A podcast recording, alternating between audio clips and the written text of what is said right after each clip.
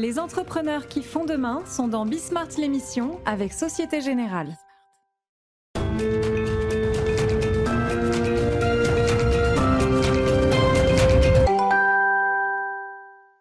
Salut à tous, c'est Bismart, euh, émission interview aujourd'hui, comme euh, on le fait régulièrement.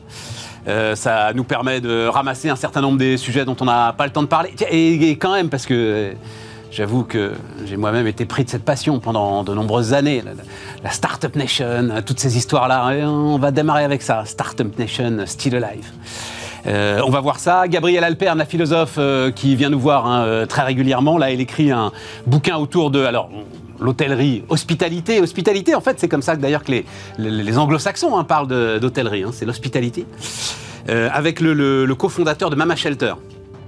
Pas euh, du côté euh, Club Med, mais euh, de l'autre côté, l'autre cofondateur. Cyril Awizrat, cofondateur donc de, Mama Shelter. Et puis ensuite, longue séquence avec Laurence Daziano. Vous en avez là aussi l'habitude. Donc, Xi Jinping et Joe Biden se sont vus hier. Visiblement, Joe Biden n'a pas confondu Xi Jinping avec un autre leader, donc euh, les choses se sont bien passées. Mais Laurence viendra nous expliquer que le découplage s'accélère de toute façon. Voilà, hein, on en parle très régulièrement, cette histoire d'un monde coupé en deux, cette histoire, ben, les, Allemands, à un moment, il va falloir faire un choix. Quoi qu'en dise d'ailleurs Joe Biden à la sortie de son entretien avec euh, Xi Jinping. Voilà, c'est parti, c'est Bismart, on est ensemble pour une heure.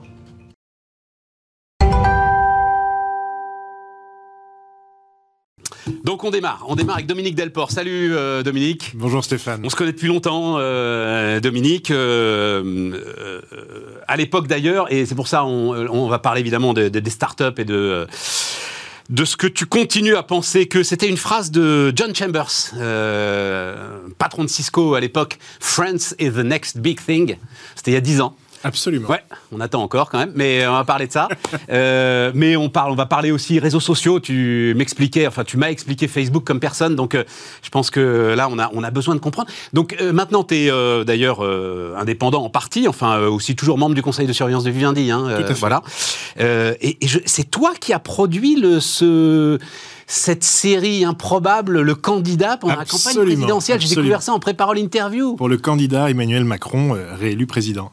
Oui, c'est qui était un truc qui s'est quand même jamais fait, c'est-à-dire suivre une campagne avec un format proche du magazine, en, en écriture, en, en- en rythme, mais euh, délivré toutes les semaines. Donc c'était littéralement entre le mercredi et le jeudi. tout en Absolument fake. pas. euh, Absolument Oh, pas. Arrête quand ça tu fait- vas se balader sur le pont Alexandre III. Ça s'est fait comme ça à 22h30 dans son bureau. On est parti, on a quitté la voiture, on a marché comme ça en une prise. Les rushs l'attestent. Il y a une prise. Ah. Rien. Non, non. Justement, on, on appliquait une léché, démarche Super lumière quand même. journalistique. Un seul euh, euh, réalisateur, caméraman, Stéphane Gillot. Super boulot. Super boulot. Ah ouais, voilà. Et, euh, et, nous derrière, donc équipe très réduite, et puis euh, in fine, eh bien une validation avec le candidat lui-même. C'était passionnant, c'était suivre la campagne en étant au cœur, mais avec un, un petit pas de côté quand même, et un format qui. Comment euh, tu mesures le succès d'un truc comme ça? Tu peux pas le mesurer? Ça a aidé ou ça a pas aidé? Ça- je, je pense qu'en tout cas, ça a fait du bien à un cœur de supporters qui avaient besoin de le voir autrement. Euh, et et je, je pense que, en tout cas, on, on- on verra sur la durée. Généralement, Obama, The Last Year, De Pardon, Giscard, ce sont des magazines qui étaient diffusés après l'élection. Là, le pari, c'était de le diffuser pendant la campagne, avec le risque de créer soi-même, je dirais, ses propres polémiques ou, euh, ou controverses. Ça n'a pas été le cas. Je pense qu'on l'a vu un peu différemment. Euh, c'est vraiment intéressant de revoir dans la longueur. hein. Il y a quasiment euh, 90 minutes à voir. Et euh, en tout cas, j'ai pris beaucoup de plaisir à le faire. Bon, et à retrouver cette euh, fibre journalistique de mes dix premières années professionnelles. On va voir là, tu as écrit un, un- article, donc moi j'appelle ça Startup Nation euh, Still Alive. Euh, alors d'abord, la Z-économie est en marche, tu dis. Oui, je pense que la, la- on, on- on s'est à peine habitué à la génération Y que déjà la, Z. Donc la pousse- Z, tu la démarres où? Parce que je suis paumé, moi, hein, dans Gros- grosso modo, la, Z, c'est euh, ceux qui ont entre, on va dire, 14 et, et 22 ans. Donc, Donc c'est ce- les post-millennials en fait. Ouais, les post-millennials qui sont nés avec le digital, 2010. qui le maîtrisent particulièrement, qui sont, comme on le sait, à la fois euh, euh, fascinés par ce nouveau pouvoir que le digital euh, leur permet d'acquérir et aussi inquiets parce qu'ils subissent la pression des réseaux sociaux, de l'estime de soi qui dégringole. Euh, bref, hein, quand on dit euh, likez-moi, aimez-moi, c'est avant tout une recherche de validation plus qu'une espèce de boursouflure d'égotisme. De, Donc c'est vrai que c'est une génération très paradoxale qui est aussi très transactionnelle, qui a un rapport un peu différent, on le sait, au monde du travail, à la planète, très engagée et en tout cas très créatrice. Euh, c'est la grande différence entre TikTok et les autres réseaux sociaux. Sur YouTube, une personne sur 1000 produit du contenu. Sur TikTok, c'est 83% qui produisent du contenu. Un peu comme Snapchat qui avait montré un petit peu la, la voie. produisent du vide. On appelle ça comme on veut, euh, BookTok et ce qui fait repartir les ventes de livres. Donc il faut toujours... BookTok, je connais pas, vas-y, eh ben, C'est euh, des, des pitchs de bouquins sur TikTok. Faites hashtag TikTok éducation, vous serez euh, sûrement surpris de voir la richesse et la profondeur de ce réseau, qui a été fait pour simplifier... Quoi, TikTok éducation? T'as des profs de maths qui arrivent là quand même à essayer d'intéresser des, des, experts comptables, des juristes... ces trucs-là. On nous a raconté là... mais non, mais on nous racontait la même chose sur Facebook. Euh, la grande différence, c'est que Facebook a été conçu comme un réseau social qui était là pour permettre aux gens de se connecter. Les copains de fac de Zuckerberg et puis ensuite les autres. Et ce réseau social qui n'avait pas été nativement conçu pour produire du contenu, eh bien, est devenu progressivement réseau média. Et avec ce, ce, ce, gap de 2008 où tout ça est porté sur l'iPhone et sur Android, et là ça explose avec quand même ce problème qu'il a fallu aller chercher l'attention, la garder, et comme on le sait, c'est ce qui a aussi entraîné la polarisation, euh, les, algorithmes, le tabloïd, etc. Et, tout ça. Et, absolument. Euh, et, et, avec quand même une machine Facebook qui n'était pas vraiment préparée à ça.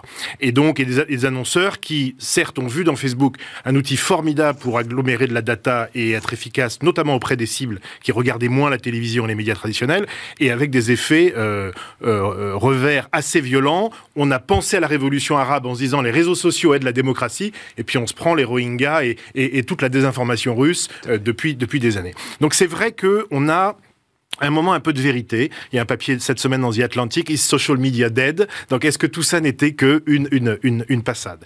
Euh, Sur l'aspect Startup Nation, ouais, moi, revenons sur la, m'a fasciné. Attends, attends, attends, parce que je t'ai coupé la parole, c'est un de mes grands défauts. Quand tu, tu, tu, ok, tu nous racontes TikTok, mais ça a de la valeur, parce que moi, la Z-économie, ça veut dire qu'il faut que ça produise de la valeur, de la valeur marchande, de la valeur d'échange. Aujourd'hui, cette génération-là, c'est une génération qu'on retrouve sur des plateformes comme Vodou, euh, plateforme de jeux vidéo, avec des tas de petits studios qui se créent de gens qui ont appris à maîtriser le code et à développer avec leur créativité des hein. jeux. Plateforme française. On est, euh, je crois, à, euh, je ne vais pas dire de bêtises, c'est la troisième plateforme en téléchargement sur l'App Store, derrière Meta et Google. C'est incroyable. Plus de, plus de 100 jeux, des dizaines de milliards de téléchargements. C'est juste massif. Et on a les petits comme Oma Games qui est déjà en train de décoller. Tu et parles de Sorare aussi. Sorar qui a signé la, de la Coupe du Monde de qui a signé les, deals avec la NBA comme Jelly Smack. Jelly Smack est le leader de la créateur économie. Euh, ils ont été Jelly Smack. Jelly Smack, les deux fondateurs de, de, Caféine, enfin kiosque hein, pour la presse, euh, Michael et Robin, qui ont créé Jelly Smack, qui aujourd'hui agglomère tous les plus grands créateurs en leur permettant de monétiser sur les autres plateformes leur contenu. C'est un mélange de compréhension de contenu, compréhension du code. Et ben ça, ce truc de code et de culture, de d'esthétique et de logique, c'est la France. C'est Versailles, c'est la Tour Eiffel, et c'est ça. Tu me fais rajeunir, euh, Dominique. merci. Tu me et cette renaissance. Non, mais j'ai regardé pour toi parce que alors, tu me dis que c'est la troisième là, Voodoo. En l'occurrence, c'était la première à l'époque, Zenly. Oui. Première application, c'était du social localization. Exactement. C'était formidable. Première application Snapchat téléchargée. A acheté, Snapchat a fermé. Eh ben voilà, mon Donc, pote. de l'intérêt. donneront les mêmes effets. De l'intérêt de soutenir ce secteur créatif et technologique. Enfin, c'est quand même pas un hasard si on est le seul pays où, lorsqu'il y avait Spotify, il y a eu Deezer, première licorne française, il y a eu YouTube, il y avait Dailymotion, à peu près au même moment, les mêmes semaines. À l'époque, la différence, c'est que les boîtes françaises n'ont pas été en capacité de lever de l'argent pour financer leur croissance. Aujourd'hui, parce que en 2022, malgré la crise, malgré la guerre, eh bien le nombre de, d'argent levé par les, fonds d'investissement, les private equity, les VC, eh bien est en croissance par rapport à 2021. Et la France est bien positionnée dans cette, dans cette course-là, et notamment nos talents. Biril, deux anciens de l'école 42, qui créent cette appli. On est à 15, 20 millions de téléchargements par mois. Les Américains regardent ça avec envie. je Yubo. J'ai baigné là-dedans. tu sais, j'en ai pris tellement de la drogue au lever de fond que maintenant c'est une indigestion. Je, ne parle pas des Moi je veux un moment, est-ce que les gars tu as une structure d'entreprise à un moment. Voilà, tu as du management, tu as une solidité. C'est le cas des boîtes que j'ai citées. Alors, une que tu n'as pas citée qui m'intéresse énormément, moi, parce que pour le coup, je connais un petit peu, le... c'est Believe. Oui. C'est donc l'agence de, on va dire, le, la maison de disque du 21e siècle. Voilà. L'indépendante de, la, de la musique euh, numérique qui a euh, réussi à se, à ce, côté. Miracle. C'est-à-dire, là, tu es sur des boîtes qui commencent à avoir de vraies grosses structures d'entreprise. Avec des places de marché et avec, à un moment donné, le fait de ne pas appartenir à un des grands conglomérats. On est Dans la musique, on a trois gros players. Universal Music, avec des liens forts avec Vivendi, euh, Warner Music, Sony Music, et puis il y a tous les indépendants. Même chose dans euh, les, les, réseaux sociaux. On a les grandes plateformes, et puis on a ceux qui peuvent être un peu comme ça en, euh, travailler avec tout le monde. Deezer, c'est ni Apple, ni Amazon, ni Google. Donc le fait d'être, entre guillemets, non aligné, ça ne veut pas dire qu'on est forcément dans un, euh, dans un, dans un cul-de-sac. Ça veut dire qu'il faut être plus créatif, il faut faire évoluer sa plateforme plus vite, il faut aller chercher des audiences locales, mieux comprendre les cultures locales. Et ça, je trouve que ce qui se passe en ce moment est rafraîchissant. C'est tu les connais de l'intérieur, c'est-à-dire il y a les équipes de management à l'intérieur, il y a les gars, il faut des gars chiants avec des cravates quoi. Tu vois ce que je veux dire euh, à un moment pour tenir ces boîtes. T'es d'accord avec Évidemment, mais il faut surtout un marché. Soit c'est un marché qui repose sur l'abonnement, soit c'est un marché qui repose sur la publicité. La pub, on est en train de le redécouvrir avec Netflix et, même Apple qui prévoit de faire 30 milliards dans la pub dans les dans les 4 ans qui viennent. La pub, c'est 700 milliards de dollars. Ça reste le meilleur moyen de financer du contenu gratuit et tout le monde ne peut pas mettre 5 5, 7, 10 euros pour euh, s'acheter son contenu. Donc la grande majorité des 8 milliards de terriens, hein, on, accueille le 8 milliardième aujourd'hui, eh bien c'est quand même des contenus financés par la publicité. La pub, elle a aussi cette vertu-là, donner du contenu gratuit à tout le monde, dans la presse, dans la radio, dans la télé, etc. Et donc moi je suis confiant sur le fait que cette euh, spécificité française, ce mariage entre le code et la culture, eh ben, il est en train de revivre avec cette génération Z, qui est une génération de créateurs, qui est totalement désinhibée par rapport à la technologie et qui en même temps comprend les modèles aux US et ailleurs et les applique avec beaucoup de talent. Nos codeurs n'ont rien envie à ceux de la Silicon Valley, on le sait. Là maintenant, ils rencontrent des marchés mondiaux avec un financement qui est aussi plus disponible qu'avant. Qu'est-ce qui fait qu'on va pas buter sur toujours les mêmes sujets, c'est-à-dire le problème de taille? La crise de croissance. voilà, la crise de croissance. T'as pas de marché européen, donc les gars vont partir aux États-Unis. Euh, un sur deux d'ailleurs deviennent américains en partant aux États-Unis. Euh, on a raconté Zenly. Enfin voilà, c'est le sujet. Je pense que il y a un marché européen il y a 380 millions de consommateurs qui aujourd'hui sont sur les mêmes plateformes. C'est ça la grosse différence. Donc la barrière de la langue, elle s'efface dans beaucoup des territoires et des sociétés qu'on évoque. Après, ce qui est vrai, c'est que le financement, il est quand même très anglo-saxon, y compris pour nos licornes, et que donc il y aura un sujet sans doute de comment on, passe à l'étape d'après. J'ai quand même l'impression qu'au niveau européen, tout le monde est bien conscient que sur les 20 premières plateformes sociales mondiales, il y a des plateformes américaines, des plateformes chinoises, coréennes, il n'y a pas de plateforme européenne, mm. et que c'est quand même un petit sujet, y mm. compris de démocratie. Mm, donc, à suivre. Ça, c'est pour la Renaissance française. Bon, Écoute. Facebook. Alors, euh, non, juste un mot d'abord, Twitter.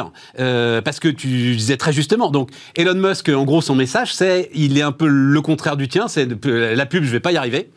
Et donc, euh, c'est 8 dollars. Alors, on sait plus où il en est. Je dois dire, j'ai un peu décroché. Est-ce que c'est encore 8 dollars? Est-ce que c'est plus digueux? Enfin, bon, bref. Mais je pense que le mec est génial. Je veux devenir euh, payant. Il est, il, est, il est génial et c'est son principal ennemi. C'est-à-dire qu'effectivement, aller sur la Lune, euh, quand personne ne l'attend et faire SpaceX, premier fournisseur de la NASA, c'est dingue.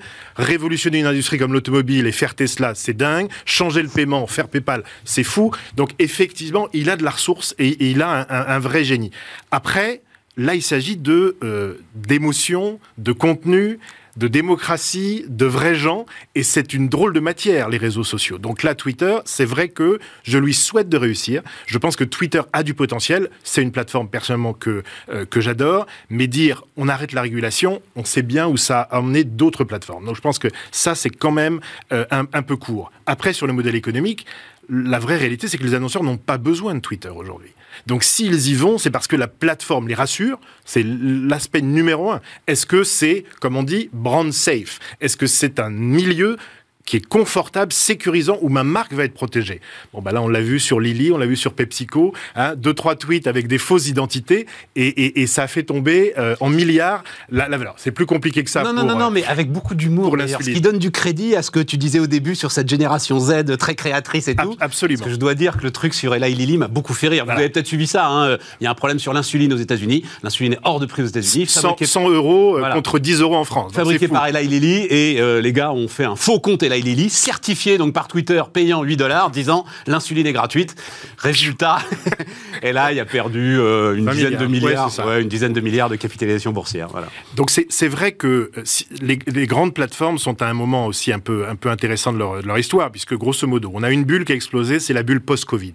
On pensait que les, les arbres monteraient au ciel. Il y a eu quand même 10 années de croissance en 8 semaines avec le Covid, où tout le monde a pensé digital. Qui a été formidable pour tout un tissu de PME qui ont, et de commerce qui se sont digitalisés, Enfin, pour ces grandes plateformes, euh, Facebook a doublé les embauches. Enfin, il y a eu vraiment une espèce de, d'effet exponentiel qui, malheureusement pour eux, et heureusement parce que ça veut dire qu'on vit aussi avec des rencontres humaines et pas que digitales, la société a repris le dessus. Donc, moralité pour Facebook, eh ben, ça a été un coup d'arrêt. Ils ont effectivement fait partir 13% de leur, de leur euh, workforce, donc euh, grosso modo 11 000 personnes, un peu, un peu de façon radicale, hein, comme ça c'est aux États-Unis, c'est-à-dire euh, un email, et, et, mais ils ont géré ça pendant les mid-terms, donc en termes de com, on n'est pas inquiet.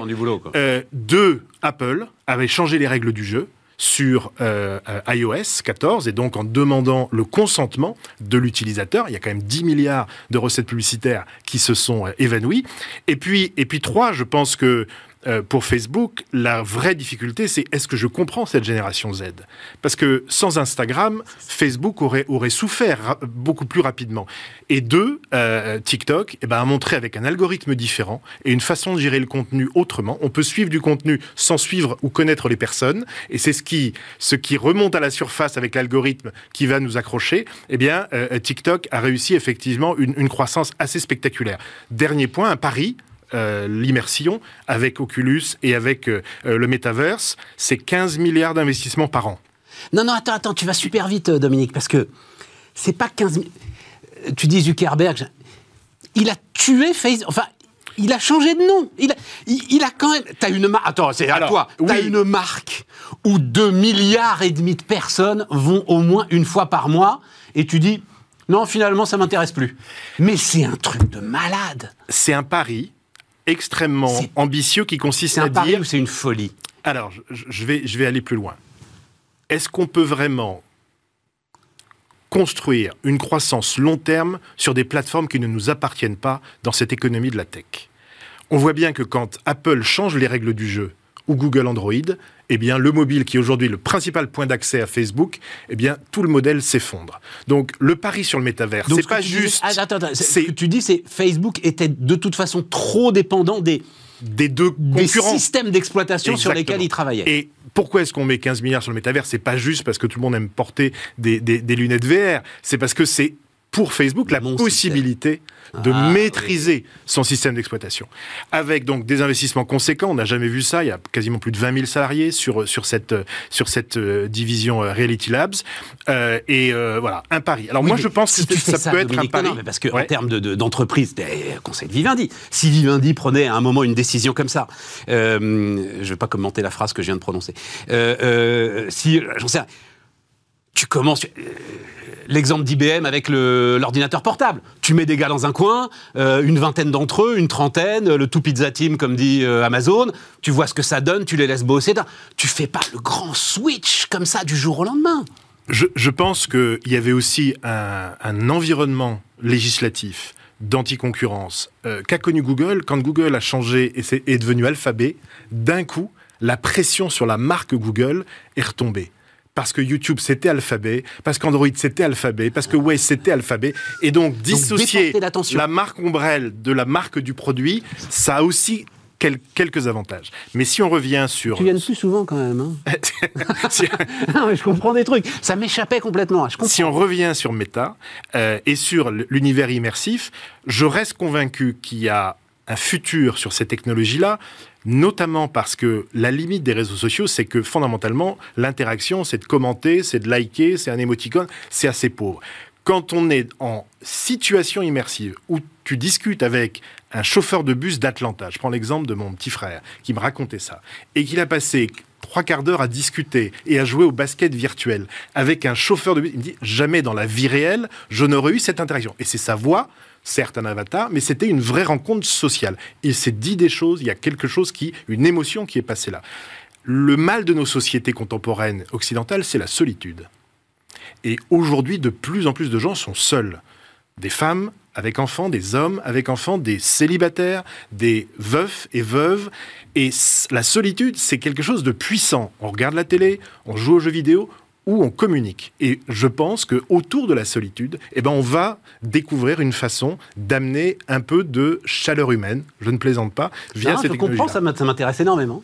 Voilà. Donc c'est, on revient sur l'hospitalité. Là, où ah, tout le, monde besoin le besoin d'être accueilli. Mais oui, mais, mais là où tout le monde justement dit, mais euh, c'est des trucs de boomer, hein, on est d'accord. C'est-à-dire qu'on dit, mais au contraire, ça y est, on est enfermé dans notre euh, truc virtuel, on n'en sortira jamais. C'est un pas de plus vers justement la solitude et l'isolement. Toi, tu dis c'est tout le contraire. C'est le contraire. Et avec la technologie, il y a toujours du bon et du mauvais. Il euh, faut pas oublier les dizaines de milliards de dollars qui ont été levés pour financer des organisations associatives et, des ONG grâce à, Facebook et la capacité de lever de l'argent online. Donc encore une fois, dans, dans, le cas de l'isolement, regardez comment on travaille avec des enfants autistes et avec les nouvelles technologies, regardez comment on resocialise des gamins qui sont en décrochage scolaire parce que justement, via le jeu vidéo, il y a eu des, des, des, des initiatives thérapeutiques formidables euh, menées, euh, Michael Stora et d'autres euh, pédiatres, qui montrent que bah, le jeu vidéo, c'est aussi apprendre l'échec, dépasser son échec, same player, shoot again. Donc il y a toujours, et moi je suis résolument euh, vert à moitié plein, comme, comme, comme tu oh, sais. t'es vert, il déborde le verre. je reste, arrive presque à me convaincre. Je reste convaincu que, mais encore une fois, c'est aussi pour ça qu'il est important d'entendre la voix de l'Europe euh, la voie de démocratie occidentale par rapport à ces enjeux euh, de souveraineté, de privacy. Le sujet, le sujet technique, c'est-à-dire il y a un sujet technique, on a tous vraiment rigolé quand on a vu les premières expériences de métaverse. Je me on avait montré le petit film que Carrefour avait envoyé, c'était ridicule, c'était Atari, enfin c'était et ça, ça, tu balayes ça d'un de main. Ça, dans deux ans, on n'en parle plus, quoi. oui, je pense que la, pénibilité aujourd'hui, c'est les lunettes. Ouais. Euh, les ingénieurs sont pas tous parfois clairvoyants. On s'est rendu compte, par exemple, que les femmes réagissaient moins bien euh, aux images et avaient un sentiment de nausée plus prononcé, tout simplement parce que l'écartement des yeux n'avait été conçu qu'à partir de la morphologie masculine. Et donc, à, quelques millimètres, et eh ben, c'était pas aussi focus que euh, pour un, visage féminin. Donc voilà, ça se cale. Il euh, faut se souvenir de Cryo, faut se souvenir du deuxième monde de Canal+, avant même Second Life. Non, hein. mais bien donc il y a, encore une fois, moi j'aime le génie français et je reste à peu près convaincu qu'on a quelque chose à dire dans cette discussion euh, parce que dès lors qu'on amène du contenu et de la technologie, bah, je trouve que l'Europe retrouve avec son histoire et son savoir-faire eh bien, euh, un avis, euh, une ambition et, plein de talent. Oh là là, je suis au bord de.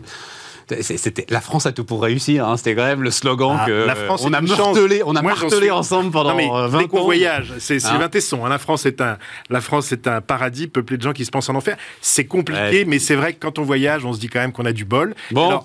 Euh, et en ce moment, je passe pas mal de temps et au Moyen-Orient et en Afrique.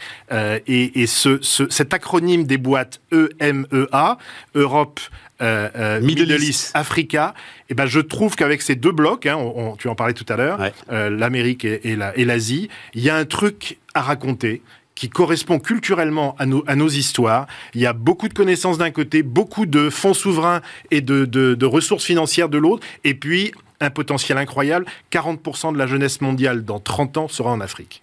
Donc, comme dit Borloo, c'est notre futur ou notre tragédie. Donc, je pense que ça sera notre futur. EMEA is the next big thing, alors. Merci, euh, Dominique. Dominique Delport, qui était avec nous sur Bismart.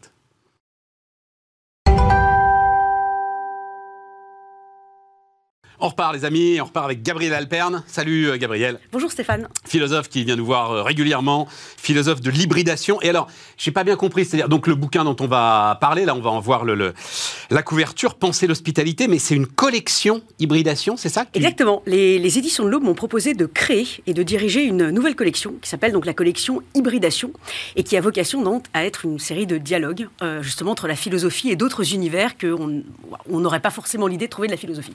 Donc la cuisine avec Guillaume Gomez, l'ancien chef des cuisines de l'Élysée, c'était il y a un an. Et là maintenant avec Cyril Aouzerat, artisan hôtelier, pour faire des liens entre la philosophie artisan et, hôtelier, mais le truc le, effectivement l'artisan hôtelier. Donc c'est cofondateur avec Serge Trigano de Mama Shelter. Voilà, et actuel président de Mob, voilà, qui est une nouvelle génération d'hôtels. Mais pourquoi artisan? C'est quoi artisan hôtelier? C'est quoi le sujet artisan? Alors il explique un peu. Hein, oui. voilà, notamment dans la dernière partie du bouquin, là, il donne quelques détails. Mais c'est, mais c'est ça qui est très intéressant d'ailleurs, parce qu'il donne des détails de bricoleur même. C'est-à-dire, euh, voilà, vous.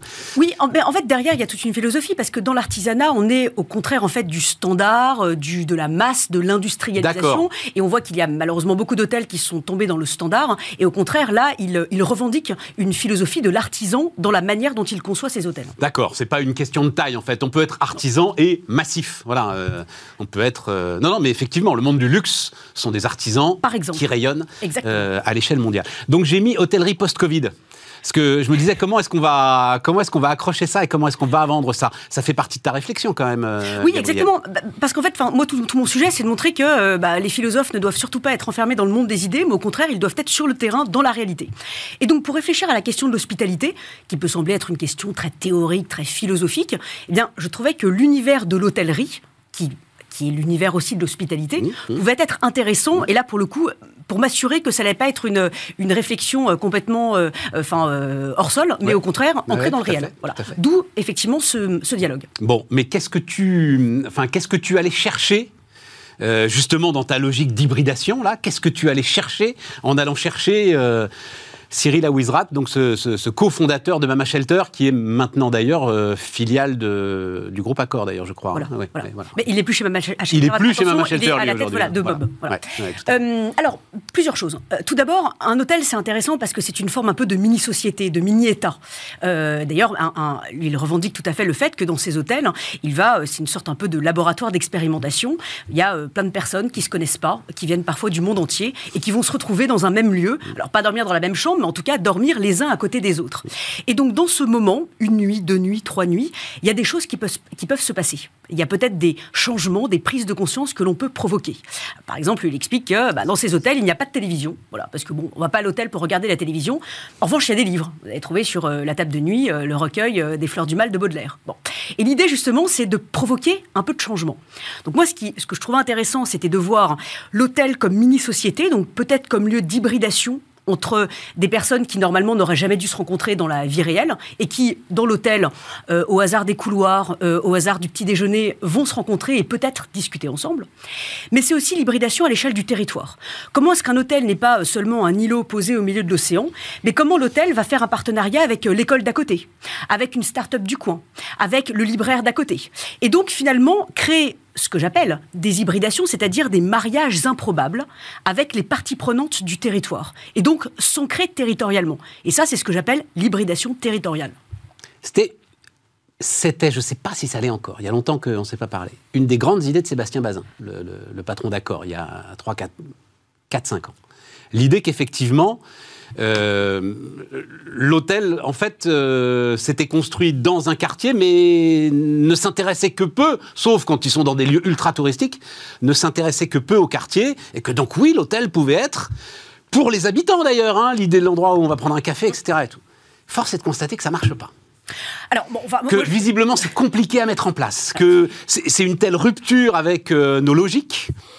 il, parlait notamment de certains de ces grands hôtels, euh, tout ce qui est du côté de la blanchisserie, où on pouvait euh, parfaitement avec les gens du quartier, et en plus pour lui c'était une source de revenus supplémentaires, euh, leur servir de commerce de détail. Enfin, énormément d'éléments comme ça. Alors, bon, l'idée, c'est pas de faire un une comparaison entre les différents hôteliers. Non, non, non, non, mais sa réflexion était là quand même. Mais en tout cas, j'aimerais. parce que tu, tu, parlais tout à l'heure d'hôtellerie post-Covid. Et donc, justement, j'aimerais replacer les choses dans leur contexte.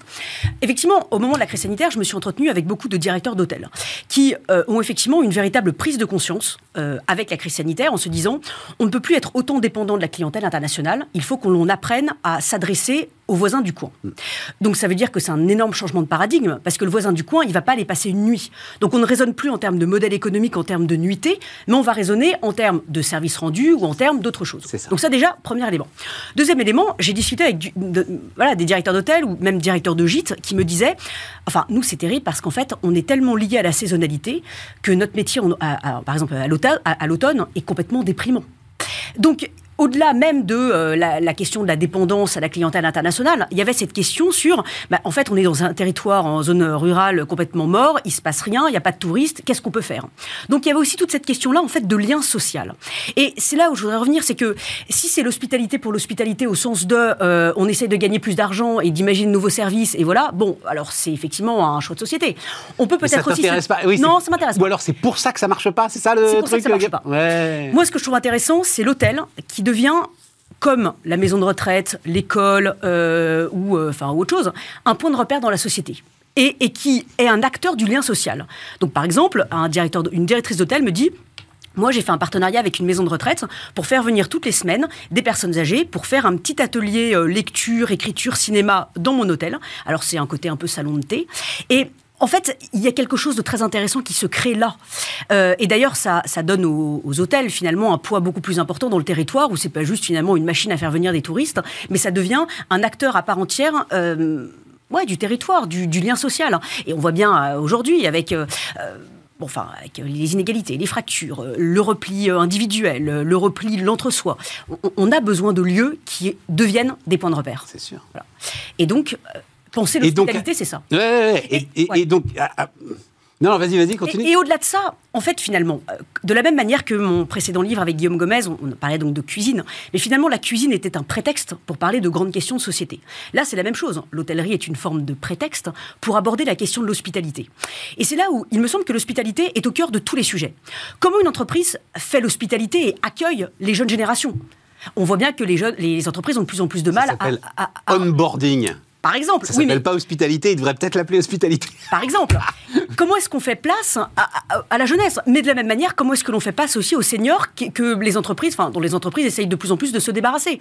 Comment est-ce que l'on fait place, dans une société de plus en plus vieillissante, aux personnes âgées? Finalement, dans toutes les grandes questions de société d'aujourd'hui, c'est toujours la question de l'hospitalité qui est à l'œuvre. Voilà. Comment est-ce qu'on accueille? Qui est-ce qu'on accueille?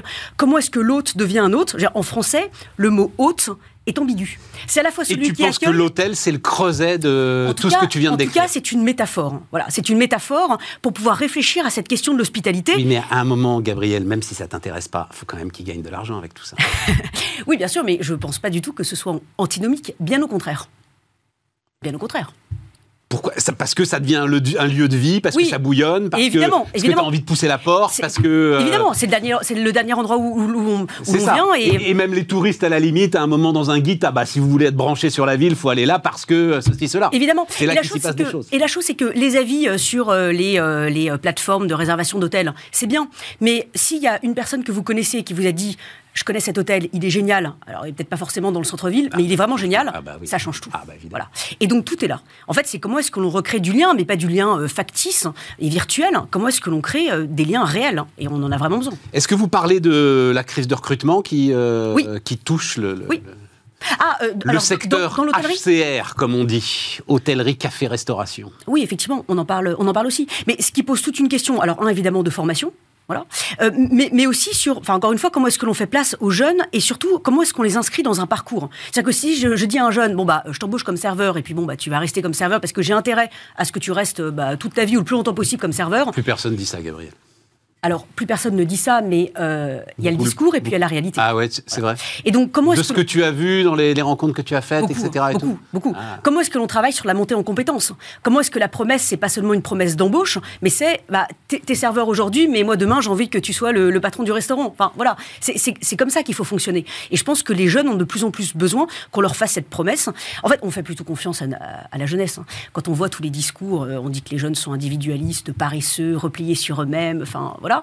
Euh, alors, déjà, c'est amusant parce que quand on lit euh, Socrate ou, Hésiode, ils disaient la même chose sur leur jeunesse. Hein. Donc, euh, J'étais hier soir avec 15 patrons. Grosse, grosse, grosse boîte. on ne sait pas comment faire. Voilà. Tout c'était comme ça. On sait pas. Bah, déjà, ça m'amuse parce que. Et tu me dis que Socrate disait la même chose. oui, disons que. Je pourrais faire le malin la prochaine fois, leur dire ça. Je serais, je ravi. Socrate vous aussi, chez vous. Ou, Hésiode disait euh, si l'on confiait les clés de la cité à la jeunesse, la cité irait à sa perte puisque notre jeunesse est complètement dépravée. Donc j'ai l'impression qu'il y a un côté un peu, c'est, ça fait partie de notre société. On a besoin de, de cracher un peu sur la jeunesse. Sauf que les Grecs, dans l'Antiquité, ils avaient une déesse de la jeunesse qui s'appelait Hébé, et qui avait un hôtel à Athènes, et autour duquel les foules se pressaient pour lui rendre hommage. Et aujourd'hui, quand est-ce qu'on rend hommage à la jeunesse? Nulle part. Donc c'est ça. Tout le temps, en permanence. Jamais, jamais. jamais, jamais. Alors on veut des cours de, on, veut des, des, euh, des, des, cures de jouvence pour pouvoir euh, être dans l'éternelle jeunesse. En revanche, on ne pardonne pas à la jeunesse son enthousiasme, son énergie. Ça nous éloigne pas un peu de l'hospitalité, ça? Non, tu vas me dire non parce que, tu peux. Encore une fois, c'est ça qui est merveilleux avec l'hybridation, c'est que tu peux te raccrocher à tout. Non, mais en tout cas, c'est comment est-ce que la société apprend à faire confiance à sa jeunesse et surtout à lui donner une place. Par exemple, il y a plein d'associations qui me disent ah bah nous on n'arrive plus à, à, à faire en sorte que les jeunes soient bénévoles et s'engagent, les jeunes sont plus engagés. Oui, mais est-ce que vous êtes prêt à euh, les faire entrer, par exemple, euh, dans les instances décisionnaires? Ah bah non, parce qu'on préfère euh, confier les clés aux petits vieux qui sont là depuis mille ans. Mais c'est pas possible. Donc comment est-ce qu'on fait place à la jeunesse? Alors évidemment, oui, l'hybridation, on peut se dire, je peux me le mettre à toutes les sauces, mais parce que l'hybridation, c'est pas c'est pas un mot à la mode. Pour moi, c'est un projet de société. Donc c'est pour ça, que compris, voilà, donc c'est pour ça que effectivement ça, cela a, a, plein de dimensions. Voilà.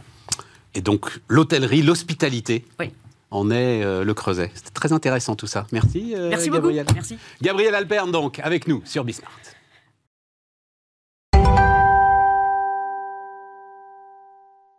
On repart on repart avec euh, Laurence Daziano. Bonjour euh, Laurence, qui vient nous voir régulièrement, maître de conférence à, Sciences Po. Laurence, donc on a eu euh, hier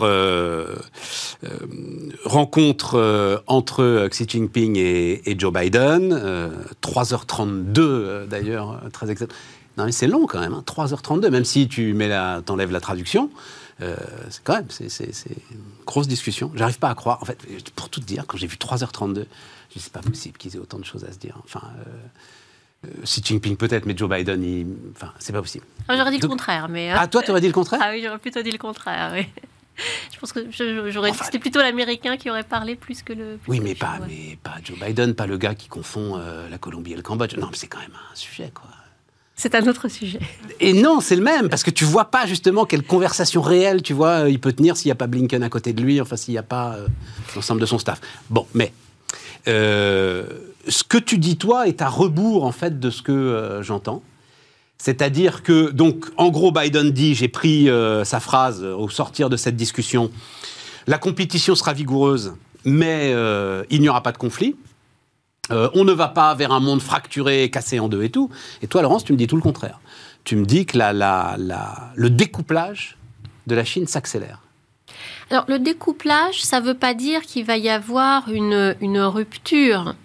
Le découplage, ça veut dire que la Chine euh, veut et sera moins dépendante des États-Unis parce qu'elle a compris que cette dépendance euh, la, la, liait trop et que Xi Jinping n'est plus du tout euh, dans la lignée de ses prédécesseurs qui était de dire on fait profil bas en politique internationale et on fait monter l'économie. Xi Jinping, lui, c'est le retour du politique, le retour du parti, même si cela se fait en partie au, détriment de l'économie. Donc ça, n'est pas, euh, ça, ça n'est pas contradictoire en fait. Et c'est peut-être pour ça que pour nous occidentaux, qu'est-ce qui n'est pas contradictoire? L'idée qu'il y ait ce découplage, ce découplage sans qu'il y ait la rupture, sans qu'il y ait de rupture, d'accord. C'est-à-dire que le découplage, c'est quoi? Ça veut dire que les, les, Chinois veulent être moins dépendants des États-Unis parce qu'ils ont commencé à souffrir de cette dépendance, notamment à partir de 2018 avec les sanctions d'administration Trump. Ouais. Dans beaucoup de domaines, dans le domaine des technologies, mais également dans le domaine agricole, parce qu'on voit beaucoup euh, le problème des, des technologies. On en parlera probablement avec les, puces et les limitations très importantes euh, que met l'administration Biden, même plus fortes que l'administration Trump sur les exportations de puces à haute valeur ajoutée vers la Chine. Mais une des choses aussi qu'a retenu Xi Jinping des sanctions de 2010 de 2018, pendant cette guerre commerciale, euh, c'est la question agricole. Et que quand les prix du soja, les prix du blé américain qui était exporté vers la Chine euh, ont beaucoup monté, Xi Jinping a dit ou attention, je ne suis plus autosuffisant en matière alimentaire. Et là, depuis 4 ans, dans les campagnes chinoises, on dit bah, vous enlevez ce que vous faisiez jusqu'à présent et vous remettez du riz. Parce qu'il faut qu'il y ait aussi cette indépendance. Le découplage, ça veut dire que la Chine ne reconnaît plus ce rôle de leader de l'Occident dans le monde et notamment le rôle de leader des États-Unis. Et il y avait des petits signes qui faisaient autant de, petites parties de puzzle, sauf qu'on n'avait pas encore vu l'image globale. Mais depuis que Xi Jinping est arrivé au pouvoir, il met des petits pions qui disent attention, moi je veux euh, avoir ma place, c'est-à-dire remettre la place de la Chine dans le monde. Et on dit toujours que c'est l'empire du milieu, donc c'est la Chine au centre. Objectif, hein, être la, la, la grande puissance 2049, les 100 ans de la République populaire de Chine. Et depuis qu'il est arrivé au pouvoir, Xi Jinping, par petites touches, alors au début on voyait pas trop, mais maintenant le puzzle commence à s'étoffer, a euh, commencé à faire de la Chine euh, un pays qui se voit plus sur la scène internationale ou qui devient plus indépendant, euh, sans être autarcique, mais plus indépendant, moins dépendant de l'Occident. Tu, tu, juges importante, par exemple, l'idée d'une pourtant très réduite base navale à Djibouti alors, elle est très réduite. C'est la, première projection de l'armée chinoise dans ses frontières. Voilà. C'est, c'est pas tant la taille qui est importante que le fait de, que les Chinois se soient dit on va sortir de nos frontières, ce qui leur était jamais arrivé avant. On va sortir de nos, frontières, on va projeter des forces. En l'occurrence, là, en plus, ils ont des, euh, c'est une base, c'est une base militaire. Alors, c'était pour protéger aussi leurs intérêts qui sont très développés en Afrique. Mais depuis, ils se sont projetés ailleurs. Et dans le cas des routes de la soie, qui est un de ces éléments du puzzle euh, de euh, la, la, Chine qui va vers l'extérieur, il y a le port de Ambatotan qui est au Sri Lanka, qui est le port que les Chinois ont construit pour le Sri Lanka d'apport en eau profonde, dont les Sri Lankais n'avaient pas besoin, que les Sri Lankais ne peuvent donc pas rembourser, puisque c'est assez fait avec des prêts chinois. Et du coup, en guise de remboursement, la Chine a un contrat de 99 ans sur la zone. Donc ça fait partie de euh, la, Chine qui commence à aller aussi en Chine de mer. En, il faut que je te pose la question, parce que je dois dire, le port de Hambourg, donc, enfin, là pour le coup, on peut pas. C'est, enfin, c'est pas le Sri Lanka, quoi. Tu vois Non, c'est pas le Sri Lanka, mais je trouve qu'on s'affole pour rien avec cette histoire du port de Hambourg. Euh, le, alors, la, Chine. Donc, on rappelle, euh, hein, l'idée, c'est euh, la Chine qui prendrait 20%, enfin, qui va prendre, parce que Scholz a dit OK, hein, ancien maire de Hambourg d'ailleurs. 20 ou 25%, oui, dans, le, dans le port de. Du port de Hambourg, et on a vu beaucoup d'esprit, notamment en France, mais le débat a été très. Était très vif, aussi en Allemagne. S'inquiéter de ce qu'on cède un pan de notre souveraineté. Bah, la Chine a déjà la totalité du port du Pirée en Grèce. Ouais. Euh, a déjà acheté. ils l'ont.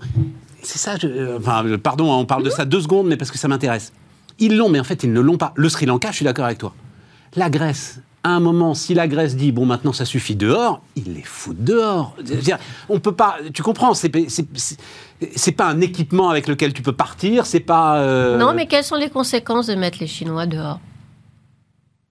En termes économiques, il n'y a, plus de, il y a plus de relations économiques. Non, non, c'est juste, je veux dire, s'il y a une réelle tension, le port du Pirée, il reste quand même grec, quoi. Ça reste quand même le Pirée. Alors, ça reste le Pirée, ça reste en Grèce. Alors, les Grecs ont compris qu'il y avait eu un danger, ils ont pris des contre-mesures. C'est-à-dire que les Chinois se sont implantés au Pirée, ils en ont, dans le port du Pirée, ils en ont 100%, mais les Grecs ont fait en sorte que le port ne puisse pas s'étendre, par exemple.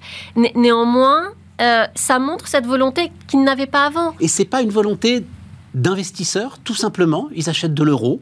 C'est un équipement rentable, euh, installé, une infrastructure. Euh, elle est là, elle est solide. Je diversifie euh, mes investissements internationaux. Encore une fois, l'un n'exclut pas l'autre. Tu me regardes avec un grand sourire comme c'est. Mon Dieu, qu'il est naïf. non. non, l'un n'exclut pas l'autre. L'un n'exclut pas l'autre. D'accord. Ouais, ok, je comprends. Revenons. tu dis donc il y a en ce moment un triple affrontement euh, commercial, technologique, financier. Oui. L'histoire du, enfin, que des boîtes chinoises soient délistées euh, à Wall Street. C'est important ça euh, C'est très, alors c'est très important pour les Chinois. C'est important pour deux choses. les, grandes entreprises, notamment de la tech, étaient sont encore cotées à Wall Street et c'est important parce que ça leur permet d'avoir des financements pour se développer. Donc ça, c'était très important pour financer la tech chinoise. euh, les, Américains, et notamment les commissaires aux comptes, doivent avoir accès aux comptes pour pouvoir certifier. Et il y a une législation qui est passée assez récemment, là encore 2018, période Trump, euh, qui a dit que euh, les commissaires aux comptes devaient avoir accès aux comptes de toutes les entreprises listées. Et là, les Chinois euh, n'avaient jamais ouvert tous leurs comptes. Donc du coup, les Américains ont dit, bah, si on ne peut pas avoir accès à vos comptes, si les CAC américains, donc les commissaires aux comptes américains, ne peuvent pas certifier vos comptes, vous serez délistés. Et il y a un compromis qui a été trouvé parce qu'ils ont quand même besoin encore de ce financement. Euh, mais euh, est-ce que ce sera vraiment euh, mis en place parce que ça va arriver en 2024-2025 de mémoire? Où il va y avoir vraiment la bascule de, des comptes qui doivent être certifiés. il y a un compromis qui pour l'instant a été trouvé. Personnellement, j'attends de voir 24-25 pour voir si d'ici là, il n'y aura pas de nouveaux rebondissements. Mais cette, euh, euh, les liens financiers entre la Chine et les États-Unis sont très importants. C'est pour ça que certains disent le découplage, on n'y croit pas. Euh, moi, je pense qu'il faut être un, peu plus prudent sur le sujet. Et notamment, il y a encore beaucoup d'entreprises chinoises qui veulent investir aux États-Unis, notamment dans la tech en Californie. Et là, elles se heurtent à de nouvelles législations qui sont mises en place par les États-Unis, où il y a un contrôle des investissements étrangers se renforce parce qu'il a toujours euh, existé, mais, euh, mais, qui se renforce.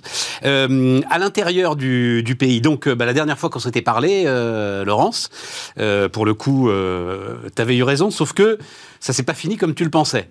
Mais tu nous avais dit, donc on préparait ce congrès du Parti communiste chinois, et tu m'avais dit, il va bien falloir regarder un petit peu ce qui se passe du côté de Hu Jintao, donc qui était le prédécesseur de Xi Jinping. Mm. Alors pour le coup, on a vu. Hein. Alors on a vu truc de dingue. Vous vous souvenez tous de la scène quand même, hein. je crois qu'on n'a pas besoin de, le rappeler. C'est du, jamais vu, une scène pareille. Euh. Elle est très étonnante à plusieurs, euh, pour plusieurs raisons. Le, congrès du Parti communiste, qui a lieu tous les cinq ans, est un événement très important et comme tous les événements du parti, il est extrêmement précisément chorégraphié. Donc, il n'y a pas de place à l'improvisation. Euh, donc, ce qui s'est passé, c'était prévu.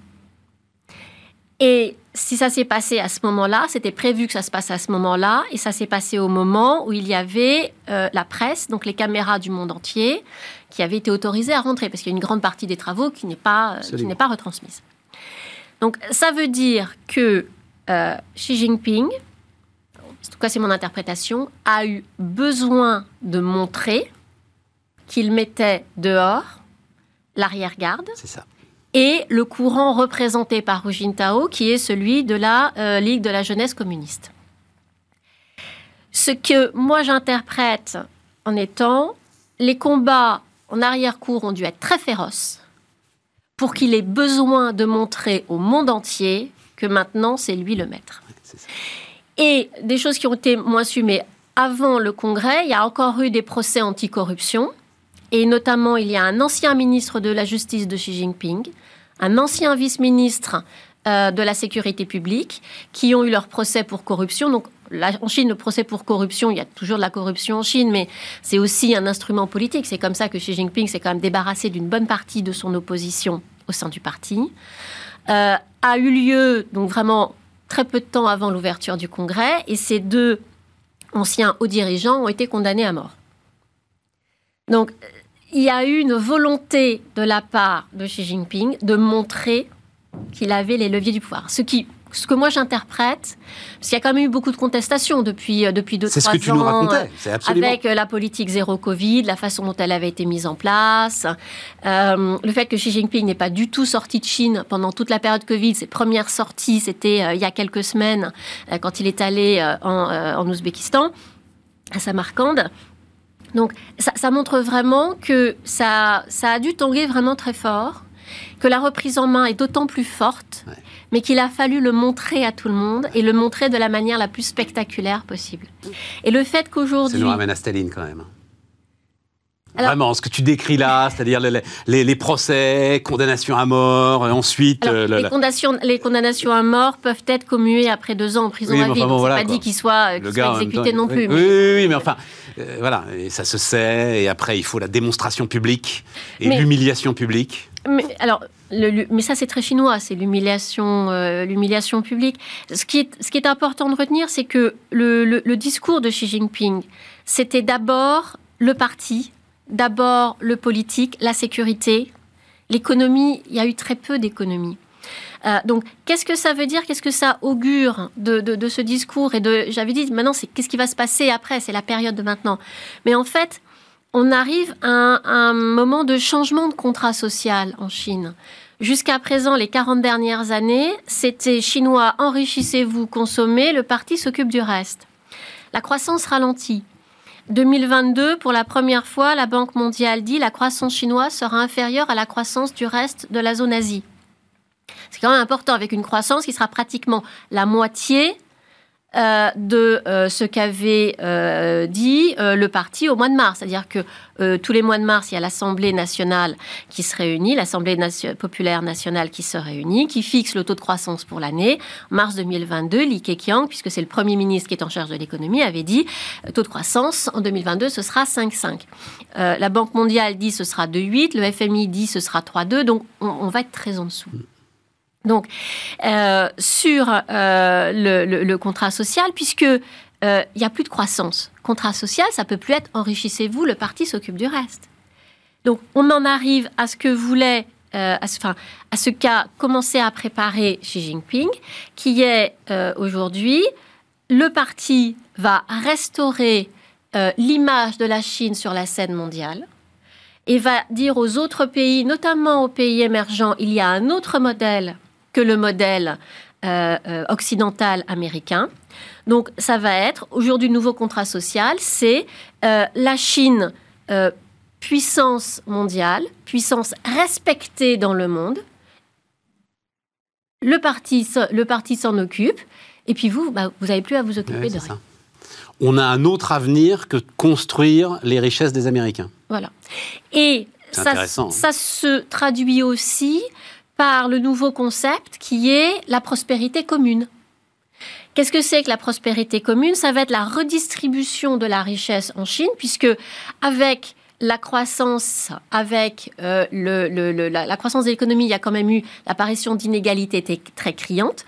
Forbes dans sa dernière étude, montre que euh, les euh, milliardaires chinois, 39% des milliardaires chinois ont perdu euh, non, c'est pas c'est les milliardaires chinois ont perdu au total 39% de toute leur richesse. Ouais. 79. Comme les milliardaires américains de la tech. Voilà. Oui, mais il n'y a, pas. Alors, il y a de la tech. oui, oui, non, non, mais je comprends ce que tu veux dire, euh, Laurence. Et ce qui veut dire que il y a eu euh, le, gouvernement chinois est intervenu pour réguler la tech. Tencent, Alibaba qui ont payé très cher. Réguler le secteur immobilier qui là aussi a perdu très cher. Donc tous les magnats qui s'étaient qui avaient construit leur fortune dans ces, euh, euh, ces domaines-là, ont vu leur, leur, leur richesse euh, diminuer, diminuer fortement. Et dans la prospérité commune, c'est une redistribution de ces richesses de manière à ce qu'il n'y ait plus d'inégalités criantes. L'année dernière, Xi Jinping avait dit il n'y a plus de pauvreté en Chine. Alors le seuil de pauvreté avait été un peu abaissé par rapport au seuil mondial mais c'était pour dire il n'y a plus d'extrême de grande pauvreté en Chine. Donc on va arriver à cette prospérité commune qui va être de redistribuer les fruits d'une croissance qui sera un peu moindre. Tout ça, ça nous éloigne de la guerre quand même. Si tu veux faire ça, euh, ça colle pas franchement avec euh, l'idée de partir en guerre. La Chine ne veut pas ne veut pas mener une, guerre mondiale ou même une révolution mondiale comme l'URSS. C'est pour ça que quand non non non non mais on pense à Taïwan, tu sais, euh, toujours le même. Mais Taïwan, la guerre c'est un des moyens. il y a le blocus économique, il y a le brouillage de toutes les ondes électroniques, et puis il y a Taïwan en soi. Parce que Taïwan, c'est un petit pays avec une natalité déclinante, avec des jeunes qui effectivement sont plus sur le modèle sud-coréen que sur le modèle chinois. Mais ce sont des jeunes, ils vont faire leurs études à l'étranger et puis parfois ils y restent. Et la population plus âgée qui a vécu, maintenant ils sont très vieux, ou dont les parents ont vécu la Chine, qui se disent finalement, c'est pas si mal que ça, qui va rester il y a, dans une guerre, il n'y a pas que les moyens militaires. il y a d'autres moyens. Euh, un mot, il nous reste 3-4 minutes, mais un mot, ce qui nous amène d'ailleurs. Donc, euh, l'idée, l'influence euh, de Xi sur Poutine, oui, réelle, réduite. Aujourd'hui, il envoie des messages, on ne sait pas trop. Enfin, Est-ce que c'est dans son intérêt? Est-ce que c'est dans son intérêt, quoi? Ben, d'envoyer des messages ou de, le calmer. Et est-ce qu'il n'est pas plutôt un observateur? Pour l'instant, il gagne quand même beaucoup parce que... Oui, divisé pour mieux régner, tu veux dire non, même pas que ça. Enfin, d'abord, je pensais au point de vue économique, parce qu'il s'approvisionne en gaz et en pétrole auprès de la Russie avec des rabais qui sont très importants. Donc, euh, il, a, il, a tout, euh, il a tout à y gagner. Il observe, et je pense que comme Poutine, il a peut-être été surpris de la résistance des Européens euh, par rapport à euh, l'invasion d'un autre pays. Mais encore une fois, Taïwan, si on veut faire le parallèle avec Taïwan, Taïwan n'est plus reconnu. même les Américains, parce qu'on parlait au début euh, de, de cette conversation entre Xi Jinping euh, et euh, Joe Biden. Joe Biden est beaucoup plus dur que son prédécesseur euh, vis-à-vis de la Chine. tous les, les, droits de douane qui avaient été imposés par l'administration Trump n'ont pas été levés. le, sur les technologies, l'administration Trump, l'administration Biden est beaucoup, va beaucoup plus loin. Je l'ai dit avec les puces électroniques dont l'exportation est, est interdite. Et puis sur Taïwan, Biden avait été très loin dans l'engagement des États-Unis et son administration même lui a dit que peut-être euh, il faudrait, euh, peut-être pas rétro-pédaler, mais peut-être se calmer et notamment réaffirmer que euh, c'était bien la Chine continentale qui mm. était reconnue par les États-Unis à l'ONU et non pas Taïwan. Mm. Donc Taïwan a cette voilà est, dans un dans un entre-deux qui n'est agréable pour pour personne. Ce qui est d'ailleurs une position enfin incompréhensible, Laurence. Enfin, toi, tu le sais peut-être. Je sais pas d'ailleurs comment tes étudiants à Sciences Po, mais c'est la position de la France aussi d'ailleurs. Hein. Il n'y a qu'une seule Chine, mais, quand même Taïwan, c'est pas la Chine. On sait bien que les diplomates sont capables de faire des miracles, mais là, à ce niveau-là, et ça va tout le monde, hein, c'est ce compromis-là qui va à tout le monde et qu'il ne faut pas... Euh, qu'il ne faut pas changer. Et je fais très attention parce que ce semestre, j'ai deux étudiants chinois et une étudiante euh, taïwanaise. Donc je fais très attention à ce que je dis. Tu fais très attention, voilà, c'est ça. mais ça se passe bien entre eux, parce que entre les jeunes gens, ça se passe forcément bien. Pas sûr qu'ils aient beaucoup de contacts, mais. Euh, euh, mais Parce qu'ils sont, ils sont sous surveillance quand ils viennent comme ça? Ah non, non, mais pendant le cours, je, vois, je ne vois pas les. Tu nous avais dit quand même, juste dernière minute, mais ça m'avait beaucoup frappé. Hein. Tu m'avais dit, il y a quand même une jeunesse chinoise aujourd'hui qui a grandi dans l'idée que le parti, comme tu l'as dit, s'occuper de tout. S'il n'est pas capable, le parti, de leur donner un travail à ces jeunes gens, ça va mal se passer. Tu maintiens ça, ouais. Hein ah, je, je et j'avais conclu en disant que ben, il y aurait de la répression et donc le, parti. Il faut voir aussi que euh, dans le, tour de vis que donne Xi Jinping, euh, il y a beaucoup plus de censure vis-à-vis des films occidentaux, donc il y en a moins qui passent en Chine. Et il y a aussi de la censure vis-à-vis des jeux vidéo qui sont beaucoup d'origine occidentale, avec notamment, euh, pour le bien des enfants, le fait que le nombre d'heures par, par semaine est limité. Oui, oui, tout à fait. Et ça, c'est le. Mais ça, c'est une histoire qui date depuis euh, plusieurs années, même presque. Enfin, 18 mois, quoi, à peu près, non? C'est voilà, ça Voilà, c'est ça. Mais c'est toujours dans le. Mais c'est toujours là, quoi. C'est toujours là. C'est toujours là. Merci, Laurence. Laurence Daziano, donc, euh, qui était avec nous. Merci d'avoir suivi cette émission euh, sur Bismart. On revient demain, évidemment, avec un débat plus classique. Énormément de sujets. vous allez voir ça. Et donc, à demain.